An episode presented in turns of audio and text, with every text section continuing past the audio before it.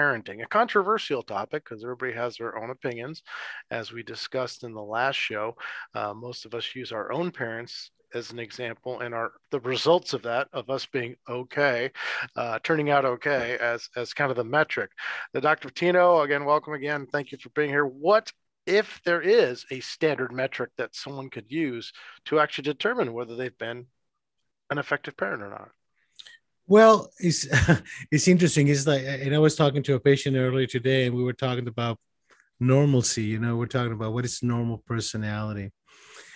And and i'm not going to get too much in a tangent but it basically means all of the abnormalcies in good balance right? So when you look at normal parenting is that you have to get a little bit of all the bad in little doses right? It's not the up this this is a very difficult to measure it the other way around like to measure the goodness right?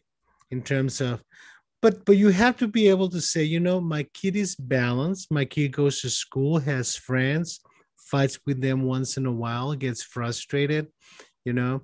So everything that you have an expectation of that is coming to you in low doses and that you're able to manage it properly right? So you don't really know if you have done an average balanced parenting job till your kids grow up right? Until they become adults, and then you look at the degree of adaptiveness. And even that, the adaptiveness as adults becomes more of an issue of uh, how they utilize their skills, uh, how do they take risks, how do they react to rejection and criticism, how do they handle other authority figures, right?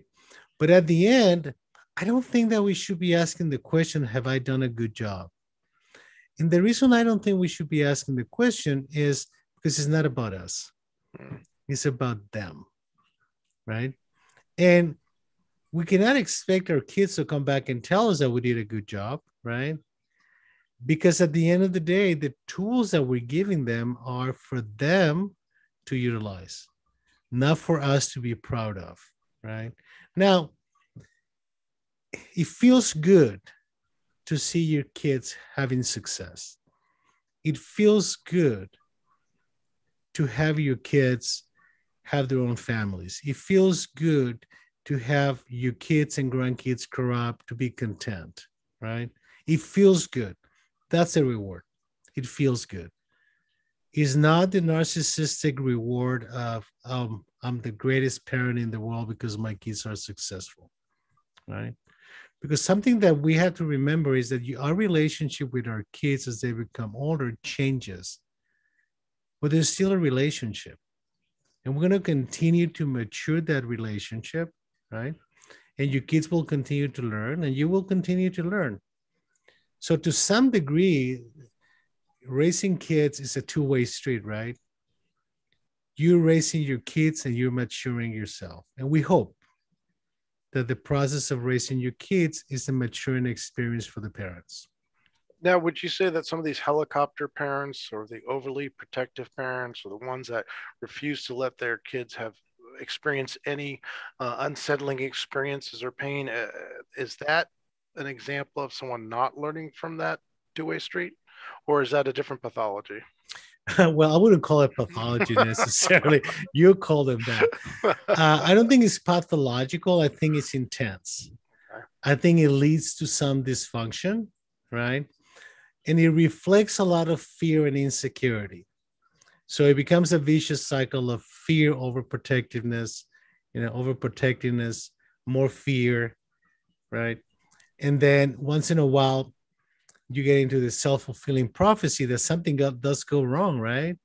And then you start utilizing the going wrong as a way of proving the point that you must be overprotective. Oh. the problem is that overprotectiveness is not necessarily good for the kids. It may it may make the parents feel safe. So the motivation of overprotectiveness needs to be reevaluated right? So why are we being overprotective? Well we want the kids to be safe but are the kids learning something from it right and i'm not saying stop being protected because we, we get into especially in this country we get into these dichotomies you know all or nothing nothing in between we feel terribly uncomfortable with the uncertainty of the middle, right? So we really have, as parents, we have to experience the uncertainty of the middle together with our kids because it's good for them, not because it's good for us, right? So um, sometimes, and, and we're talking about kids that don't have any any issues, but when you start getting into kids that have neurodevelopmental issues or attention issues or anxiety issues, then you perpetuate the process, right? And one of the, and it's going to sound kind of paradoxical, but one of the most significant problems when we're dealing with um, parenting is that excessive intelligence may not necessarily be the best experience for the kid because we want kids to be logical all the time. And life is not logical all the time. Uncertainty is not logical all the time, right? So we have to learn the kids to be mature intellectually and mature emotionally. And the problem with over intellectualizing parenting is that we get kids that are extremely mature intellectually, but very immature emotionally. So you get this problem now that the kid has great conversations with you logically, and when things don't go their way, they throw you these huge tantrums, right? And that's very confusing for parents because they feel that the kid is at a higher level because they're intellectual when they're really not emotionally. Now, I, use describe adolescence for you, by the way. yeah. And how does one balance that out when you do have a, a kid of, with a higher IQ, uh, maybe a more, more academic inclination? Uh, of course, not neurotypical, but just a, a, crazy smart kid. How do you, how do you balance that out? How is, what's the best way for a parent to approach that? Well, you see, the, the best way for you to teach your kids to grow emotionally is by do what we call calculated frustration and experience, right? So overprotecting the kids from experience teaches them a lot of intellectual stuff, but no experience. Because you cannot grow emotionally without experience, right?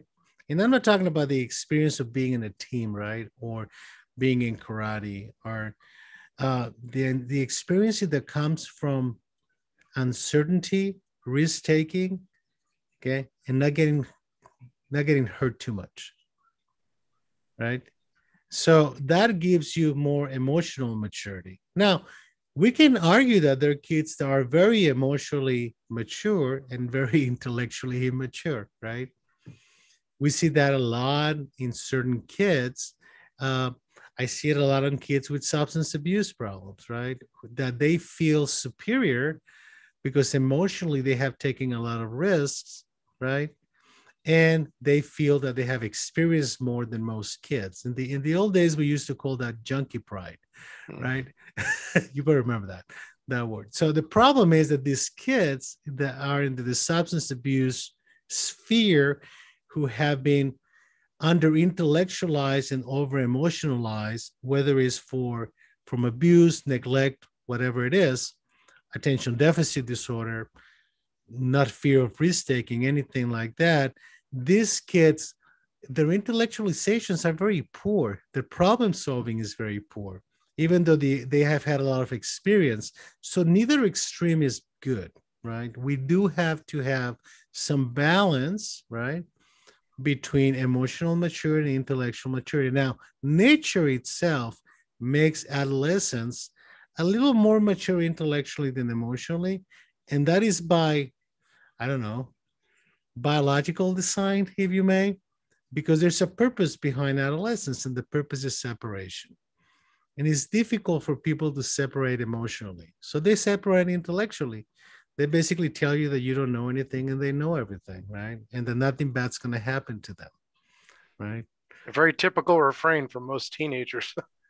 yes. So some degree of that it has to be an acceptable average behavior. Mm-hmm. So how do we know when it's not?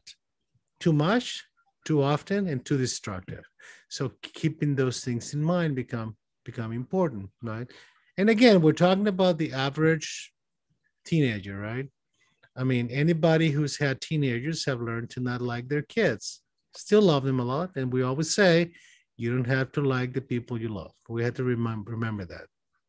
So if a, a child has some neglect or abuse, and they tend to be um, intellectually more developed, they will tend to suffer then on the emotional level. On the other side of that, you have people who are emotionally mature but have in, uh, intellect, uh, not necessarily disability, but lack of development there.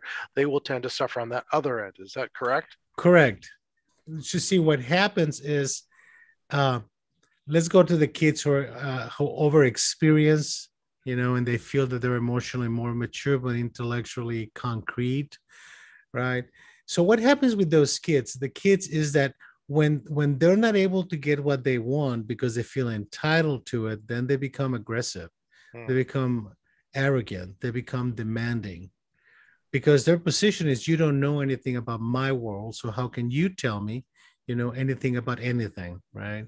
So we're starting to get a little bit into the pathological side because and, and, and we have when, when it comes to the neglect side there's a lot of research actually on on the kids of alcoholic parents right?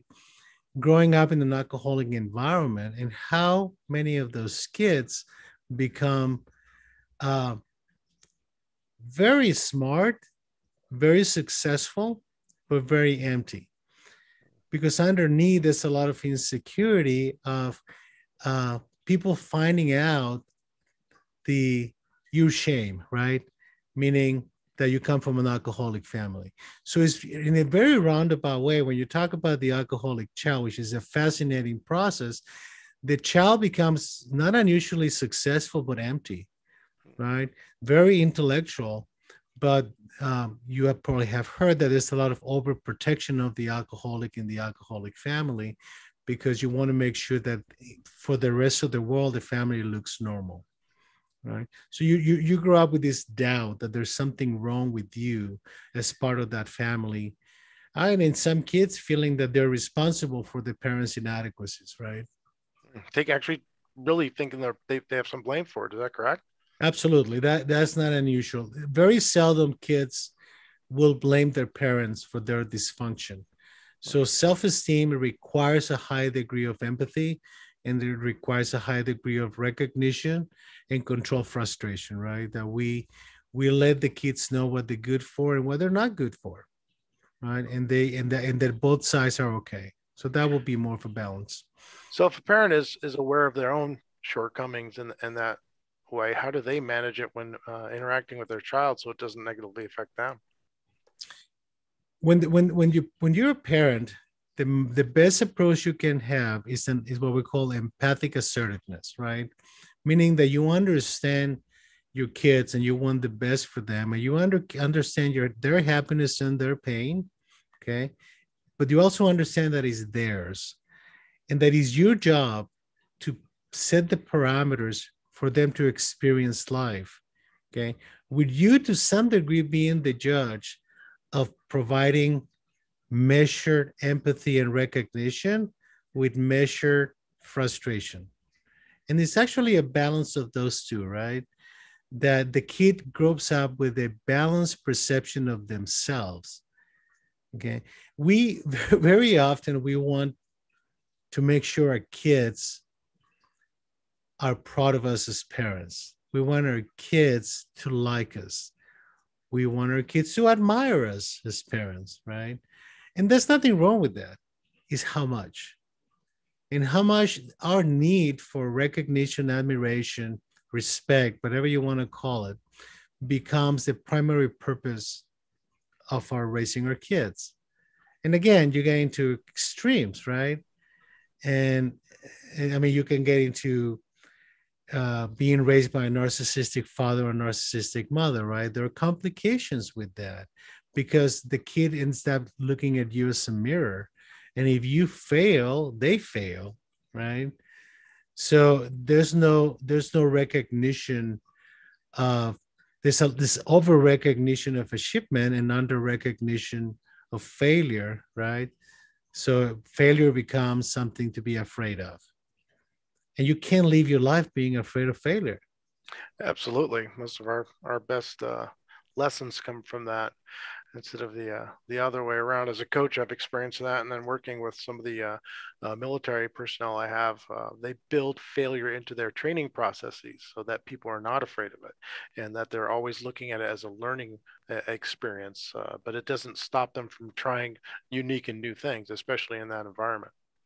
You know, let me let me give an example of how well-intentioned parents sometimes um, in a very colloquial, casual way, said the wrong things, right? And I'm going to call it the wrong thing because it's not really the wrong thing, but it's, it's a thing that you're saying that the kid's listening to and is the kid's interjecting, is bringing insight. Um, let's say I'm seeing a kid who is, I don't know, 10 years old, right? And the kid uh, has attention deficit disorder. And the kid uh, has not getting any treatment and he's failing in school, you know. Um, and the parent during the conversation in the kid's present, right, keeps saying, uh, we took him to the pediatrician to see what's wrong with him, you know, then we took him to a therapist to see what's wrong with him. Um, and I, at a certain point, I had to stop and say, listen, I, I think it'd be better if you change the word what's wrong with him to what the problem is, right? And then we're going to change that once we find out what the problem is to a problem he has, not the problem he is. Mm. So we have to, and again, we have to learn to listen to what we're saying because everything we say to our kids has a meaning to them, right? Because the meaning to that kid was there's something wrong with me. I mean, you're not passively saying that, you're actively saying that, right? So all of that needs to be undone in terms of helping the kid understand if you have a attention deficit disorder, that is something you have, not something you are, right? But we very colloquially tell our kids a lot of stuff, right? And sometimes we do it jokingly, right? You know, you're retarded.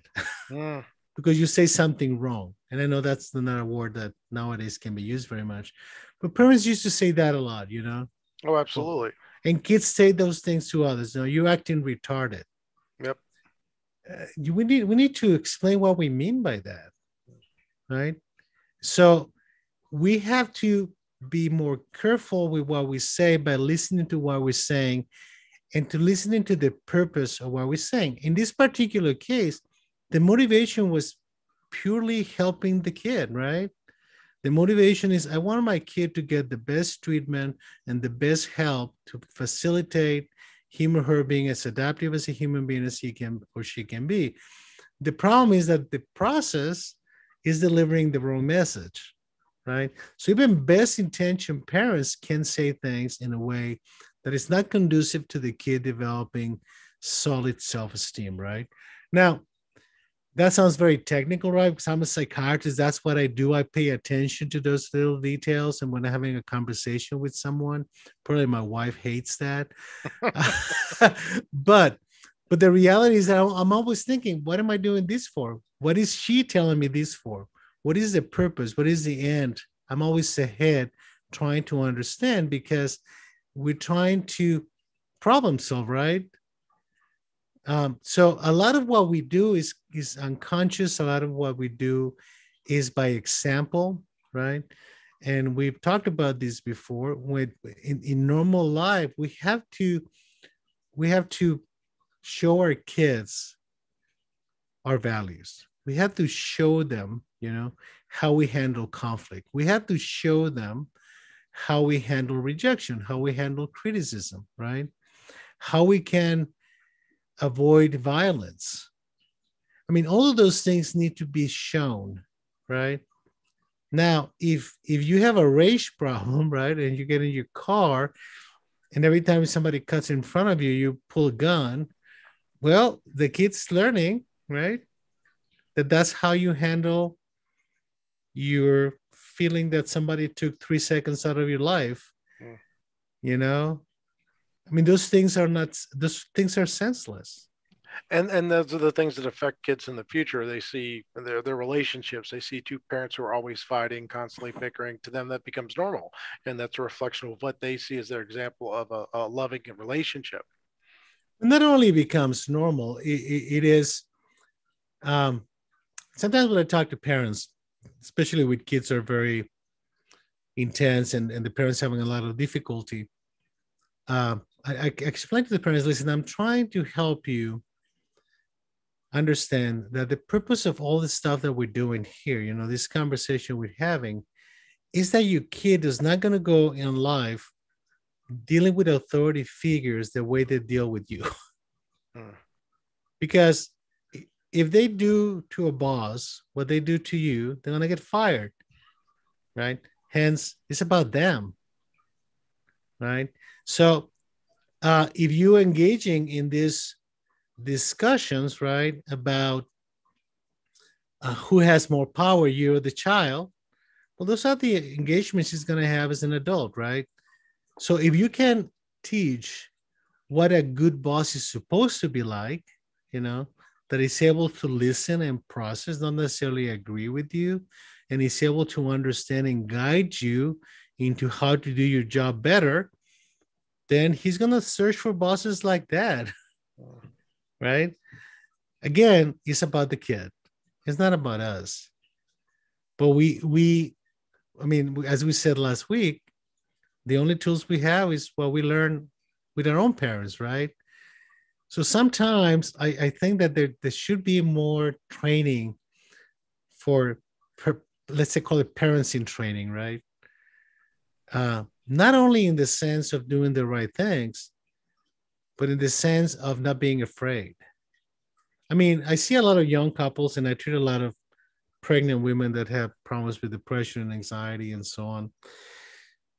And I'm seeing a lot of more fear, you know.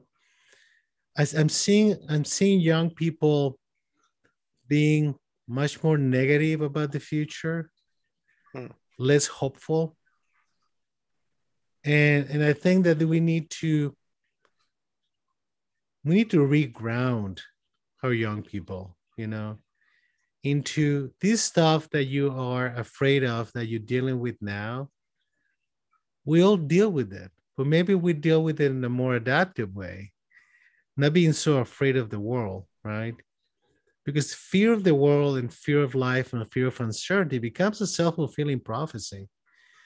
And we need to help people not be so afraid, you know, be okay with not being totally in control. Mm. Be okay with not knowing. That's the ultimate goal, right? Because the purpose of life, as we said, besides passing information biologically, psychologically, socially, I guess you can say we can add to have some contentment, right? Be content, not necessarily be static or happy. Let's be content. Yeah, happy's the cherry on top. We've talked exactly, but but content is okay. I'm I'm good with the good and the bad, and I can navigate these waters, you know, and I can lead my tribe, whatever the size of your tribe is. It can be one person, you know, into these waters and navigate life in an adaptive way to continue passing the information. It's a lot about leadership, then, isn't it? Yes, uh, is is it's a lot about adaptive leadership and it's a lot about i mean i keep going back to this when it because leadership is about a it's the same as parenting. It's about assertive empathy right? That you you're not uh, enabling but you're setting boundaries okay? And you have to sell your ability to lead to those who you want to follow right and there's basically a couple of ways of doing that. One is the authoritarian way, you know, which is exercise a lot. You do as I told you because I'm your father and you have to respect me or else, right? That's one way. The other one is the empathic assertiveness way, you know. I know more than you do, and I have experiences you don't have, and I want to facilitate you having those experiences, and I'll guide you to that process and I'll be your safety net when things get too tough. Okay. Uh, and I'm not comparing authoritarianism with democracy. That's not what I'm talking about. What I'm talking about is power versus assertive empathy, right? And you can, I mean, we've had more than one boss, you know, in our lifetime. So we've seen them both, right? But with the problem with the authoritarian power based approach is that it's terribly empty. Hmm. It teaches you nothing but fear. And sometimes it leads to hate, right? And it's fascinating because this is going to sound kind of paradoxical again. You can only hate people that you care for, right? It's difficult to hate somebody you have had an attachment to because hate is at the root of narcissistic injury. And to be narcissistically injured, you have to have care for someone, right? Versus so, indifference, which is just indifference, right? Yeah. Or, or, or, or, or grief, you know, it hurts me that you don't want to be with me, but that's okay. I can live with that. Versus you left me and I feel that this is the end of the life, my life. You know, I, I'm, I'm nobody without you. That's the traditional narcissistic injury type of situation. And it's, maybe we'll do a program about narcissistic injury one of these days but that's the most destructive emotion in in humanity hmm. right uh, because it leads to passionate killing So, uh, I mean, to close up, uh, you talked about parents and training, and and there should probably be some way for for parents to get that additional information and, and, training. Is there is there something like that in existence right now? Is there some place a person listening to this can go to say, you know what, I understand what you're saying. I think I need some more information, some more training, some more education. Where, where would somebody find that? You know, it's really fascinating because there's a lot of parental training programs, but it's mostly for kids who are in trouble, hmm. right?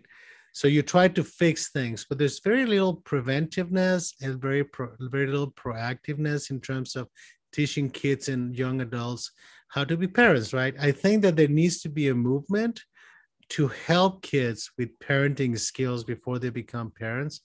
I think it should be like an elective in uh, high school to start with, like in the senior class, you know, that they get some some parenting classes. Uh, and for young adults, there's a lot of preparation that happens like when you're going to get married in the church right? In different churches they give you all kinds of training. Very little on parenting though. Hmm. more spiritually okay. oriented. Exactly. So and i'm not i'm not talking down the spiritual importance and the need for people to follow their values and their culture but in that context they're practical things right? Uh, where you have to allow yourself some flexibility um, so uh, maybe we'll start something like that. You know, maybe that's that's an idea. Maybe I'm planting a seed. Uh, or maybe I just did.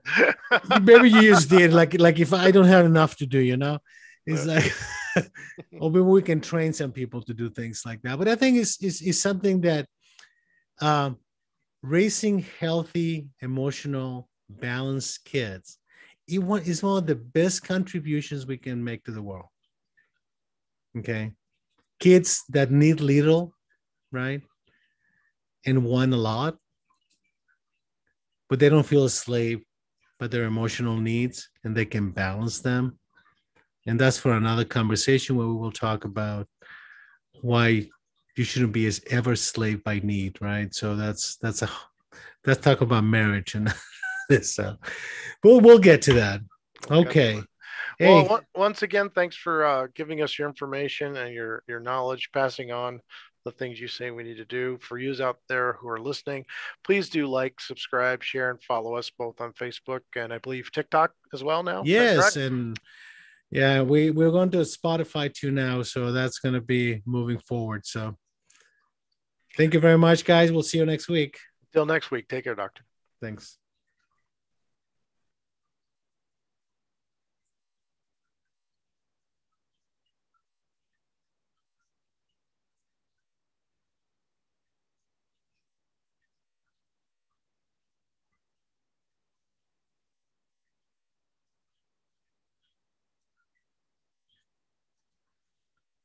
Okay, we're done.